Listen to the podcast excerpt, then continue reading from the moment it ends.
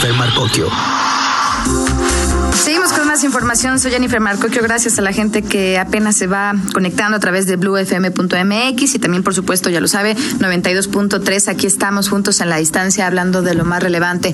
Eh, a lo largo de los últimos días, por supuesto, así como hablamos de la emergencia sanitaria, hablamos de las repercusiones en el tema económico y lo que representa para nuestra industria, la industria local. Por ejemplo, ¿qué es lo que sucede hoy eh, en medio, además, pues, de los dichos federales, de las fechas probables y no probables? Probables porque hay mucha confusión para regresar a la actividad y por supuesto cuáles son las estrategias hoy. Por eso saludo con muchísimo gusto hoy al presidente de la Asociación de Empresas Proveedoras Industriales de México, a PIMEX, a David Nova. ¿Cómo está? Bienvenido, muy buenas tardes.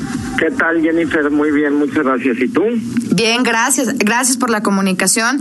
Eh, sabemos que son tiempos difíciles. Cuando hablamos de, de, la, de la industria de la proveeduría, sobre todo cuando hablamos de, del calzado, ¿dónde estamos ubicados para entender la magnitud de lo que ya ha generado el COVID-19? Mira, este, la realidad es que sí son tiempos sumamente complicados. Este, estamos ante un reto enorme de poder salir adelante. Este, no nada más es eh, cuestión de, de, digamos, de sobrevivir este par de meses y con una reapertura de cierta manera incierta, sino de ver qué vamos a hacer o cómo vamos a hacer para, para salir adelante en, un mediano y largo plazo. Claro, ¿qué tipo de afectaciones ya tienen medidas? Porque sabemos que, que seguramente conforme pasen los días y las semanas y como bien nos dice, pase la pandemia, se, se verá. Pero hoy, ¿cuál es la, la situación de, de, del sector de proveeduría en, en León? Mira, nosotros como como proveeduría este hemos estado elaborando constantemente encuestas. Ahorita no apenas estamos eh, recabando los últimos números. Eh, de hecho, terminamos esta esta semana. Con todo se los podemos compartir. Eh, hace aproximadamente tres semanas que empezamos a realizar encuestas. bueno, pues había eh, pérdidas en, la proveeduría solo en, un transcurso más o menos de tres semanas de arriba de 210 millones de pesos más o menos. Eso en el transcurso de tres semanas. Este, la mayoría de las empresas, la verdad es que para nosotros es sumamente importante conservar el empleo. Eh, yo creo que todo el sector tratamos de, de, tomar las medidas necesarias para, para que se conservara el empleo.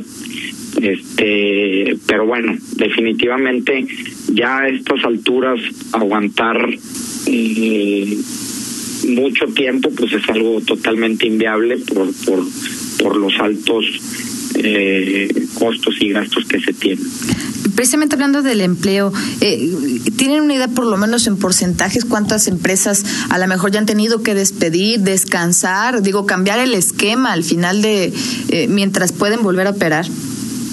Mira, te comento que, en las primeras encuestas que realizamos, eh, todos los encuestados seguían conservando todos los empleos, por lo menos en el sector de la proveeduría, lo cual es bastante buena noticia. Por eso tenemos que estar midiendo constantemente y, y, al día de hoy es probable, bueno, más bien es, es, es muy probable que ya haya habido eh, algunos recortes.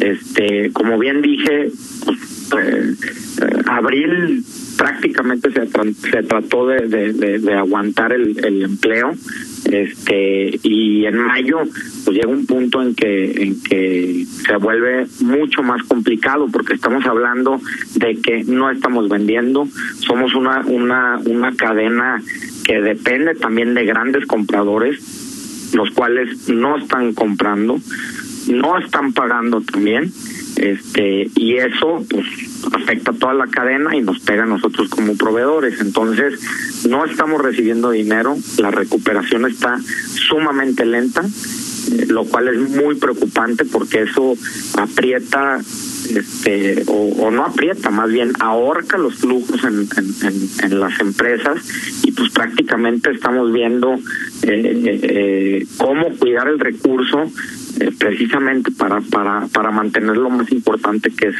que es el empleo, ¿no?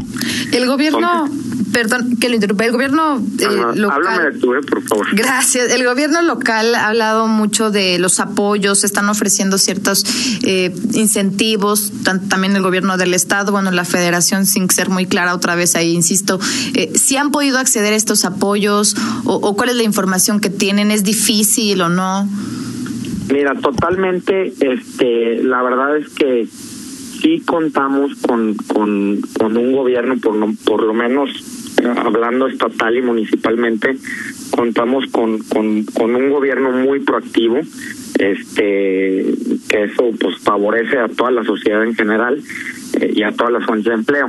El recurso que, que, que sacó municipio, la verdad es que fue muy rápido, fue muy ágil eh, y, eso fue muy fructífero pues para para todos los que solicitaron el, recurso que fueron varios. Eh, por otro lado los recursos que salieron eh, por medio de fondos Guanajuato de gobierno del estado también es un gran apoyo, sé que están haciendo un, un, esfuerzo muy, muy grande porque eh, han tenido miles de solicitudes, pero sí ha estado muy lento este la realidad es que sí está lento y, y, estamos sufriendo. Eso es ya ya tuvimos que, que pagar este impuestos eh, seguro social etcétera y, y, vuelvo a lo mismo. Los flujos están están críticos en las empresas este y, y pues sí sería muy bueno que pudiéramos contar ya las empresas que, que, solicitaron ese recurso que, que pudieran contar con él y sin embargo sí ha estado un poco un poco lento. ¿Qué, qué sucede hoy eh, ante la expectativa de cuándo van a comenzar a, a operar, pues a lo mejor con más medidas, pero eh, ¿cómo, ¿cómo le están llevando? Es decir, ¿tienen información ya clara de si va a ser el primero de junio, si va a ser después? ¿Ya tienen idea? No, la realidad es que, todo viene, eh, pues bueno, empezando por el gobierno federal, no tenemos una idea clara, no tenemos un panorama claro. Sí digamos que podemos ver un poquito la luz, porque ya por lo menos se habla de, una reapertura, de, reactivar, pero sigue estando muy incierto el panorama y, y eso es lo que lo que más nos preocupa es la, la incertidumbre. Este, realmente eh, los empresarios no no saben cuándo pueden eh, o cuándo podemos empezar a trabajar ya digamos este en forma. Y definitivamente eh, hemos estado tratando de revisar una serie de protocolos este para para empezar a trabajar con todas las medidas posibles Así, eh, bueno, pero hablando, bueno, también de las oportunidades, ¿no? Porque dicen por ahí que renovarse y, o morir y que tiempos de crisis puede ser eh, también cambios. Sabemos que hay empresas, bueno, que han también diversificado a lo mejor lo, lo que hacían antes para poder participar y, producir y, y, bueno, buscarle en esta temporada y sabemos que ahí está incluida la industria proveedor, de proveeduría. Totalmente, mira, este, definitivamente es un reto eh, muy grande, como dije, pero bueno, estoy confiado que, que vamos a salir de esto como, como, como hemos salido de muchas otras a través de generaciones, ¿no? Este, y, y definitivamente con estos retos pues vienen oportunidades, viene aprendizaje, viene crecimiento y, y nosotros, por ejemplo, en, en el sector de la proveeduría, tenemos ya alrededor de 50 empresas asociadas que están generando eh, o elaborando más bien diferentes diferentes tipos de productos, eh, llámese cubrebocas, eh, caretas, eh, tapetes sanitizantes, eh, gel antibacterial, líquido sanitizante, entre otras cosas, ¿no? Entonces, pues es algo que, que a lo mejor no se tenía identificado, sí había algunos que ya que, que lo empezaron a hacer desde el principio, eh, y otros que fueron viendo eh, la, la, la, probabilidad sobre, sobre la marcha.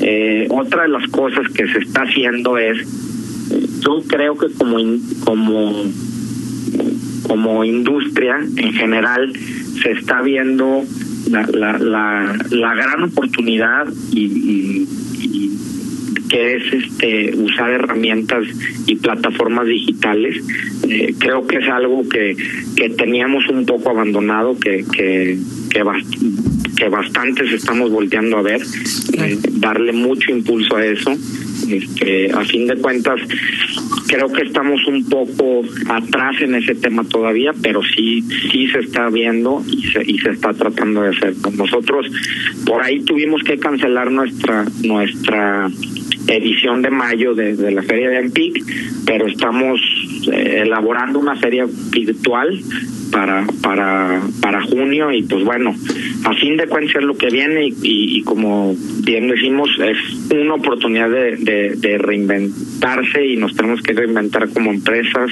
como como empresarios y como asociación Perfecto, pues muchas gracias. Gracias por la comunicación. Ha sido muy valioso entender de primera fuente, pues, cómo es que se viven estos momentos tan complicados que van de lo sanitario a la economía y a lo social. Muchas gracias por, por estos minutos y por la entrevista.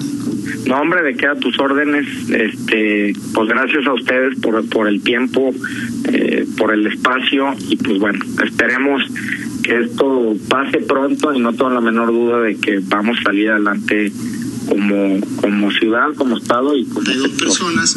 Así será, así será. Muchísimas gracias. Gracias, hasta luego. Hasta luego. Gracias a David Novoa, presidente de Apimex. Pues sí, como bien decía, se canceló Ampic, ahora viene Ampic Web y pues sí, muchos empresarios hoy haciendo hasta lo imposible sin certeza de cuándo van a regresar.